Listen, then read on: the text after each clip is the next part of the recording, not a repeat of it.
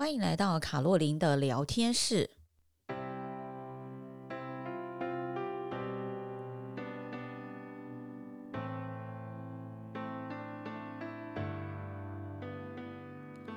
各位亲爱的朋友，大家好，我是周玉萍老师，很高兴在空中跟大家见面啊。今天我想要来跟大家讨论的，就是在上个礼拜大家讨论的非常热烈的。以马内利兄妹的故事啊，那么我不是要讲这个故事的内容，我是想要让大家，我们大家来思考看看，就是，嗯、在教育的路途上，到底应该怎么样才是对的，怎么样才是错的？我更想给大家的一个观念是，这个世界没有什么东西叫做对，一定对，或者是一定错，嗯。有的时候呢，是我们不了解人家的环境，不了解人家的习惯，那我们用我们自己的想法，用我们自己的框架去框住别人，认为别人也应该这样子做，认为别人也应该要跟我们一样，认为我们认为认定的价值观是对，那别人就是错啊。所以，呃，我们来看看这个故事，然后顺便我们来想想看，就是我们自己在面对呃教育。呃，特别是你如果是爸爸妈妈有孩子，或者是你自己去思考你的爸爸妈妈，呃，是怎么教育你的？那么在这个过程当中，我们是怎么样的一个感受？哈，这个是我今天比较希望跟大家分享的。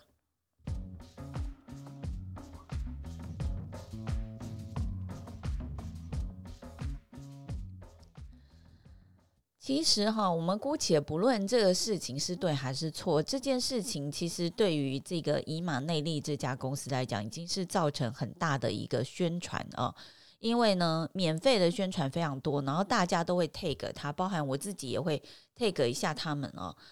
嗯，不过我想要跟大家讨论的就是，呃，我们来看一下这个兄妹的行程好了啦哈。他礼拜一到礼拜六每天都是五点五十分起床。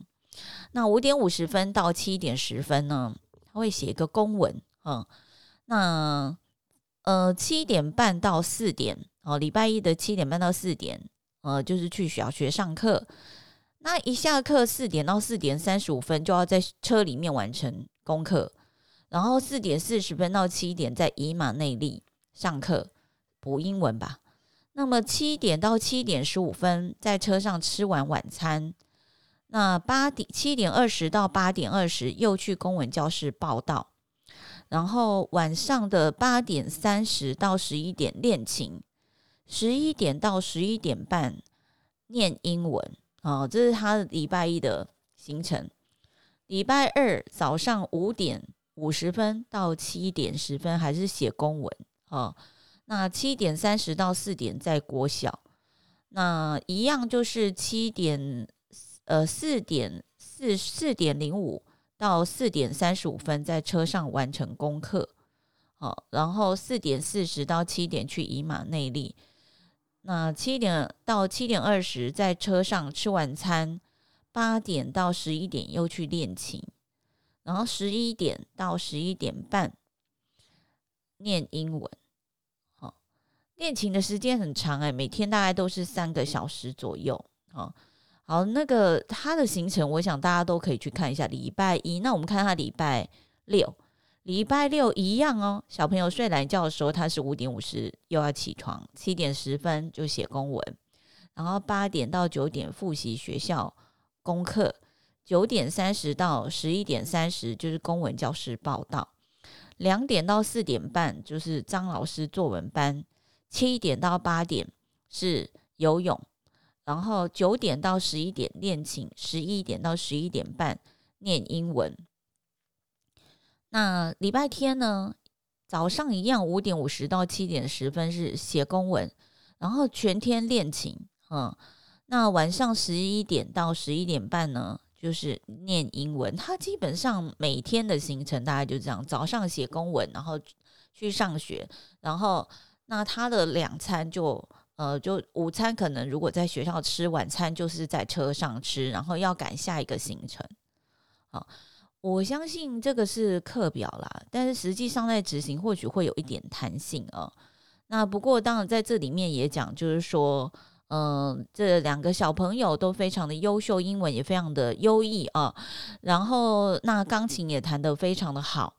那另外呢，就是呃，表现非常的，就是将来就是要出国读书的小孩。那妈妈也是个主播嘛，哈，就是现行的主播。那妈妈自己也说，她的人生是非常的紧凑的，然后她觉得这样对孩子很好，所以她也把这样的习惯教给孩子。那你觉得这样的生活是好还是不好呢？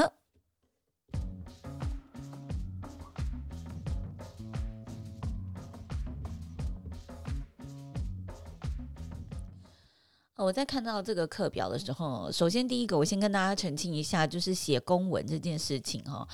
嗯，因为我看到很多人在讨论这个写公文，他不是真的就是在写那个我们一般那个就是在呃公务人员写的公文，因为我知道很多爸爸妈妈呢不知道在房间有一个叫做公文数学、公文教育啊，苦梦这个系统，那应该是说小朋友呢就是参加这个苦梦的系统，那所以呢。妈妈也有讲，当时去分享说，他为什么会把小孩送到这个苦梦的系统，是因为原本小孩的 foundation 就是他的基础是不好的。那透过这个苦梦的系统呢，他觉得是比较有逻辑性的啊，然后呢，可以和孩子呢，就是透过写很多的，不管是数学题、测验卷啊，然后就去了解很多的事情啊。公文的教育里面来讲呢，它重点就是按部就班的去写很多的测验卷。当然，这房间有人说好，也有人说不好。但我认为，就是只要适合你自己孩子的发展，重点是爸爸妈妈要知道什么样东西才是适合小孩的发展，这是最重要的啊。那妈妈这样子做到底有没有错呢？呃，到底呃。给孩子这么大的压力，很多呃医生呃或者是呃家长就在讲说，哎，每天小孩子只睡六个小时够吗？好，只睡六个小时够吗？那么每个小孩是要睡八个小时才够的啊。哦，这件事情啊，我也有一点自己的想法了啊，因为我从我之前在有一些。我自己的包括 podcast 或者是我的演讲里面也分享过，甚至在课堂上里面，我跟我的学生也讲过，就是睡觉是不是要睡八个小时这件事情，真的是见仁见智哦。反正是应该每个人要去看一下自己的这个作息。那像我自己的话呢，我的作息大概是三六九的倍数，也就是说，如果我睡不够的情况之下，我就睡三个小时。那我今天时间多一点，我睡六个小时；我时间更多，我睡九个小时。可是如果我说你叫我在八个小时或七个小时就醒过来，我那天精神非常的不好，所以这个其实是我自己从十八岁开始这样子的一个统计啊。那我在我的孩子也统计过，我的小孩在小时候我统计过，他是四的倍数，也就是呢，他是可以睡四个小时、八个小时跟十二个小时。那如果说呃他没有在八个小时醒来，十个小时醒来，他反而精神会最不好。哦，所以这件事情呢，有有机会的时间呢，呃，这是我个人的研究啦，也没有什么特别的理论根据哦。但是，呃，他其实是未必每个人都一定要睡够八小时的。如果同样这孩子是三六九的倍数的话，他其实睡六个小时，而且他习惯的话，他的精神反而比你让他睡八个小时会更好。哦，那当然，专家都会认为说小孩子要睡八个小时了。哈，好，那我要讲的是说。呃，我们我觉得这个妈妈，我不是我没有说认同这个妈妈的这个完全的教养方式，但是我很佩服，因为呢，以同样做一个妈妈的角度，我是做不到这么严厉的去盯紧我孩子的每一个行程，甚至呢，我想要去我去帮孩子去规划他的每一个行程，这是我身为母亲我做不到的一件事情啊。那而且你要了解这个在过规划的过程当中，我认为是很用心的哦，就是出钱出力。那你对这个孩子有没有好，有没有不好呢？我认为好的地方就是小孩子其实是非常的规律啊，他可以养成一个非常有纪律的习惯，而且这个小孩子他的执行力会变得很强，因为他会知道我必须要透过练习才能够达到我要的。呃，这个结果哈，这也是现在很多小孩子达不到的。我自己在看我小孩子在练钢琴的过程当中，因为我的目的不是要他去成为一个钢琴家。所以当他进去学钢琴的第一天，我就跟老师说，我不需要他，就是很快的就会弹很多。我只希望他以后能够欣赏音乐，好了解音乐，有乐理的程度，将来他去接触艺术的时候会比较容易。这是我个人的目的，所以我没有说要我的小孩一天就是要练个三个小时、六个小时。我的孩子可能一个礼拜只练六个小时，我都非常满意的哦。甚至我跟老师说，他有一首歌曲弹三个月，我都不会怎么样。所以老师在教我的孩子的时候，他也非常的有方针。也因为这样，我的小孩学钢琴是一直学到他的高二才。因为高三要参与这个大学考试，所以他才呃没有再去进行这个钢琴的学习。那当时我有问过小孩说：“那你那么功课那么累，要不你就不要学钢琴吧？”孩子跟我说，他学钢琴，他觉得去老师那边也是一种放松啊。所以每个孩子他的状况是不一样的。那因为我这样的训练，我的孩子就不可能成为。这个钢琴的演奏家，他也不可能像他讲的什么去维也纳大厅去表演啊，嗯，所以我们的孩子只能在小场的活动里面去表演，嗯，那你说，呃，他这样的训练对孩子其实是非常的扎实的，我个人认为的哈。那每天练英文三个小时，嗯，只要孩子真真实实、踏踏实实的认同这件事情是该做的，他每天也觉得学英文不为苦，他认为。练英文这件事情可以是一个 tour，那他每天练三个小时，跟一个孩子一个礼拜只练三个小时，经过一年，一个孩子一个礼拜只练三个小时的，他一年就是三个小时乘以五十二嘛，他练不到两百个小时，对不对？但是这个孩子是一个礼拜练二十一个小时，他一年大概练了一千个呃一万呃。呃，乘以三千三六五嘛，对不对？二十乘以三六五，所以他是大概练了七千个小时以上。他是正常孩子的三十五倍的英文的学习的强度，所以他的英文一定比一般的孩子要来得好，除非他的学习方式是有问题的。哦，所以呃，我认为这样子的教育方式其实能够淬炼出孩子就是坚韧不拔的精神，而且他有非常大的强大的意志力，可以想要去克服，那也有很强的执行力啊，所以对于这个这几个能力，对孩子将来在工作的发展上面来讲是好的。那么另外还有一个就是。这呃，因为他妈妈的目标达成的这个意志力非常的强，所以如果说这个孩子是不反抗的，他将来也会有一个强大的目标达成力的一个想法的一个意志力哈。那么另外还有呢，就是他可能会想要比别人优秀，而且他会认为优秀是靠锻炼出来的。我也认为很多的优秀都是靠锻炼出来的。你看那个。朗朗，你看福原爱，你去看他们的成长过程，他们能够去成为这些，就是很多我们的顶尖的，不管是乐手、歌手，甚至是呃钢琴家，哈，然后表演家，他们难道不是这样练习出来的吗？嗯，那所以我认为，我们一般家长也不需要去耻笑说，哦，他怎么把小孩逼得那么紧？那是因为我们一般家长没有去设立这样的一个目标，说我希望的孩子是出类拔萃。那你会说你想出类拔萃，孩子不想啊？这个就是我觉得这个就是母亲跟他孩子之间的沟通，我们外人真的说不了什么。但是他这样子的一个训练会造成我自己在看孩子可能会没有什么能力呢？第一个缺乏计划力，为什么？因为孩子的计划都是靠别人来帮他计划达成的。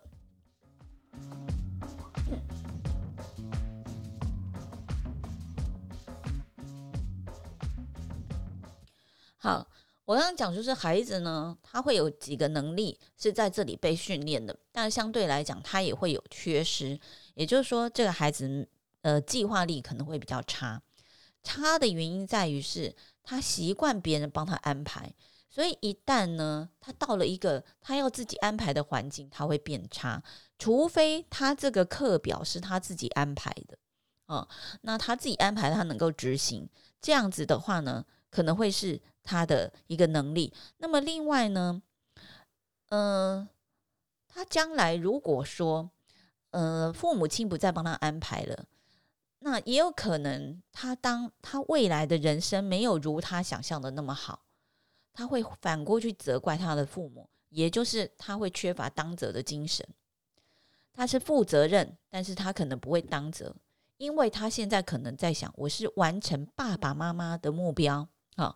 那另外再来就是创意思考，因为他没办法思考啊。你想想看，他整个流程过程，他根本没有空闲的时间，他连玩游戏的时间都没有。所以呢，他这个创意思考的能力可能会比较差。另外，这样子训练孩子的呃过程，因为他是照表操课，所以。他面对弹性，面对呃他没有接触过的环境，呃，他的这个弹性呢，或者是应变能力，他也会变差。那再来就是，如果他在这个训练过程当中，没有对于未来趋势的科技能力去加以呃同步进行的话，他在他会比较像古老的人呐、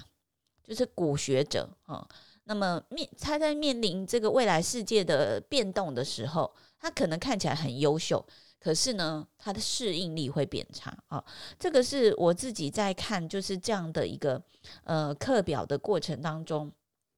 的一个想法啊。那也提供给大家做参考，这样子。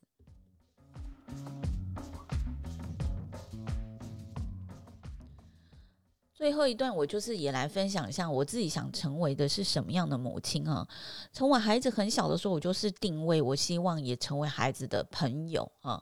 我没有真正想要把孩子成为我自己的所有跟拥有，所以我跟他比较像是平等的呃做法。那我不太帮孩子做任何决定，这个我之前也有分享过。所以当孩子自己要去开始去做决定的时候，他非常的痛苦。因为他会觉得很多妈妈不是都帮孩子规划，为什么你帮我不帮我做？但是我认为选择的决定权这个能力是很小就应该要帮小孩子培养的啊。所以我的孩子呢，他从幼儿园开始，他曾经说，诶，他想要去参，他要去参加画画班，因为幼儿园老师会鼓吹他们参加画画班。那我就跟小孩说，嗯，可以啊，你去参加，妈妈帮你报名。那他画了几次之后，他发现他没有天分啊、我就跟他说，他他有一次，我到现在印象非常深刻。我开车的时候，孩子跟我说他不想学了。我跟他说：“你想清楚，你不想学，明天妈妈立刻会到学校去跟幼呃安亲班去跟老师说，你不再学画画，我就是留在安亲班。那”那那他就说好。那我隔一天呢，我就是立马跑到安亲班去。跟老师讲说他不学了，那后来呢？又有一天，他要跟我说，他觉得好像应该要学。这个时候，我就跟我的孩子说：“你要想清楚，如果你决定要再学，我不会再让你有任何放弃的权利。”好，所以我会给小孩子两次机会，不会有第三次。第二次他决定要再加入的时候，他就必须要知道，他必须要学到这个课程结束。好，或者是我主动跟他喊停，才有可能停。那后来我觉得孩子这样的过程当中，他就是知道说他要为他自己的决定去做负责。我也认为是这样哈。那我的小孩跟呃刚刚讲的那两个小孩有一点点像是，他小时候也非常喜欢写测验卷。那我会，我后来他我带他去图书呃去买书的时候。他跟我说他要买测验卷，其实是被我挡住的，因为我认为他已经写了非常多测验卷了，我不想要花钱买测验卷给他啊，因为在安庆班每天都在写测验卷嘛，所以他应该要多花一点时间是呃在跟人的接触啊，甚至看多一点的书啊，课外的书啊，嗯，所以这个过程呢，我觉得妈妈都要去按照小朋友去做调整。那很，我在二十岁左右有当过，那个时候因为等着要去英国念书，我有去当过一小段时间的呃安亲班老师。其实我也可以了解，就是说非常多母亲就是父母亲希望望子成龙。我们那个时候还可以小小的鞭打小朋友的时候，那很多妈妈也是希望我们对小孩凶一点，甚至打他的小孩。让他的小孩可以被淬炼哈。但是，嗯、我我还是觉得说，其实孩子还是要能够有自觉、自发的能力。我们怎么样再把这个过程当中可以去把他培养啊？那我自己当然也很庆幸，就是我自己的孩子呢，呃，在没有被强迫的情况之下，他嗯、就是也是健健康康长大哈。那这个过程当中，其实我孩子基本上没有怎么去补习，他就在高中的时候，我让他去补过国文哦。高中三年的时候，应该两年多补国文，因为我觉得他国文程度太差。那这一点是我有去呃施力，希望他要能够呃去补习的哦。其他的他说不想补，我都没有让他补。那呃，所以。我觉得这样子的状况呢，其实中间其实你妈妈要忍受的就是，有的时候孩子很积极，有时候很颓废，有时候他很自主又很呃自主能力又很高，然后有时候他又很放空，然后有时候你又觉得哇，他好像很振奋啊，所以这个过程我们也像洗三温暖一样。可是我觉得这就是每个孩子成长的过程，也是每个家长必须要去接受的啊。不过无论如何，讲回这个以马内兄弟，我还是非常佩服妈妈，就是能够有强大的意志力来规划每个小孩、每个行程、每个时段的行程。这个真的我没有办法做到。我觉得我真的是打从心里非常佩服这样的母亲，因为其实是花钱呃又出力的，要必须要去完成，还要有很多的配套才能够达成这样的一个状况哈。那那所以我觉得我们没有没有办法去智慧人家说好或不好，因为可能人家看我们的方式也觉得我们过于松散啊，啊，所以我们只是每个母亲呢都在去思考怎么样是最适合孩子的。同样的，你有两个小孩、三个小孩，你不一定用同样的方法去带领他们，因为每个小孩成长的基点是不一样，每个小孩的专长也是不一样的，所以。我认为每个孩子的成长其实也都是我们父母亲的实验，而且一个父母亲大概就实验一次两次，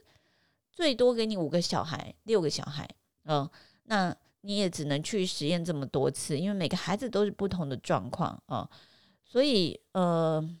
我们在这样的实验的过程当中，其实不论我们对孩子是实验，其实每个孩子对我们来讲都是实验的结果。所以，我们也就是每个人都有这样的宝贵的历程。那因此呢，我也很希望我们每个人，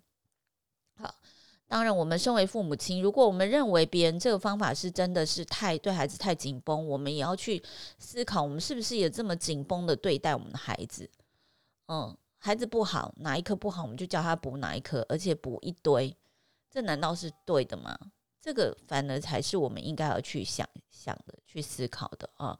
那多给孩子一点空间，或许是面临孩子，让孩子在面临未来世界的转变的时候，能够多一点思维，这是我比较建议的啦。呃，因为能够让他们有思维跟逻辑，他们才会长大，他们才会当责，他们才会在将来面对任何的困难的时候，他们知道怎么去解决。你不可能把所有的案例都放在每天的行程里面。你要让他知道的是，在行在碰到困难的时候，他怎么去解决的能力；在碰到危难的时候，怎么处理自己心情的转变。好，那在碰到压力的，我相信压力他们是能够承受的。这样子孩子反而太松，他不知道怎么面对。好，所以呃，当他放松的时候，他可能会比一般的孩子更松。这也是很紧的妈妈，就把孩子逼得很紧的妈妈，我们要去思考的。好，那个就是今天的这个以马内利的这个兄妹的故事呢，我也跟大家分享一下。